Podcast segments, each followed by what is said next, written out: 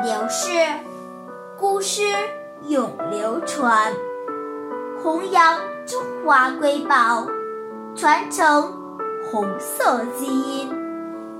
我是中华少儿故事大会讲述人张恩惠一起成为更好的讲述人。今天我给大家讲的故事是故事大会红色经典故事第六集。朱德不愿换房。今天我给大家讲一个开国领袖朱德爷爷的故事。红军部队来到沁县南至水村，暂时借住老乡家里。房东有四间房，朱总司令住在南边。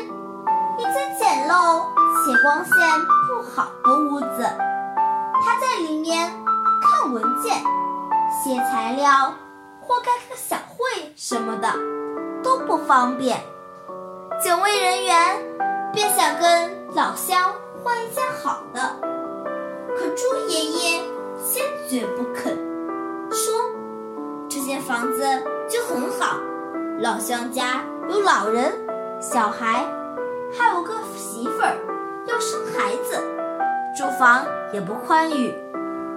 这间房的条件比当年过雪山草地时睡在野外好多了。朱德爷爷还通过这件事教育官兵：人民军队对老乡不能要这儿要那儿，而要时刻想着。为人民谋福利，感谢大家的收听，我们下期再见。